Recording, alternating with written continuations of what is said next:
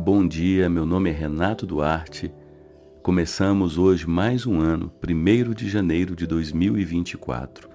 E em nossa reflexão, vamos explorar a revelação de Deus através da criação, uma verdade central expressa nas Escrituras. O texto de Gênesis 1, versículo 1 diz: No princípio, Deus criou os céus e a terra.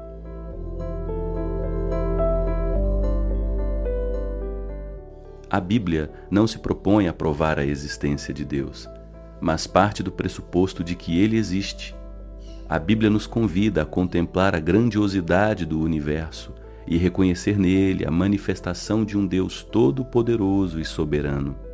Moisés, autor do livro de Gênesis, entendia muito bem essa verdade. Moisés via nas maravilhas da criação a clara evidência de um Deus magnífico.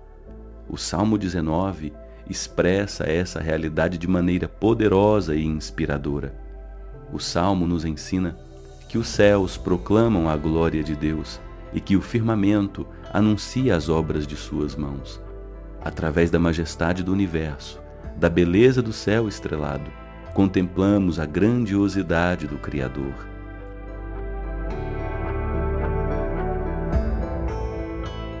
O apóstolo Paulo em Romanos 1, versículo 20, também enfatiza como os atributos invisíveis de Deus, isto é, seu eterno poder e divindade, são claramente percebidos desde a criação do mundo por meio das coisas que foram criadas. Através de tudo que existe, Deus se revela a nós. Ao afirmar que Deus criou todas as coisas do nada, a Bíblia nos mostra que não somos fruto do acaso nossa existência faz parte de um projeto divino, repleto de propósito e significado. Estamos sob os cuidados de um Deus soberano, que estabeleceu ordem, beleza e harmonia ao universo. Esse Deus é infinitamente poderoso, bom, amoroso, misericordioso e justo. Ele se importa profundamente conosco e deseja transformar nossas vidas, guiando-nos a um lugar de descanso e deleite nele.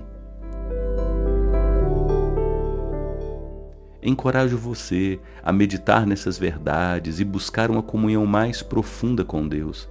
Confie e descanse no poder de Deus e nos projetos que Ele tem para a sua vida. Que sua fé e esperança sejam renovadas, sabendo que você é parte de um maravilhoso plano que não pode ser frustrado. Que Deus abençoe seu dia com a percepção de Sua presença soberana e graciosa em cada detalhe da criação e em cada momento da sua jornada. Um forte abraço e até amanhã, se Deus quiser.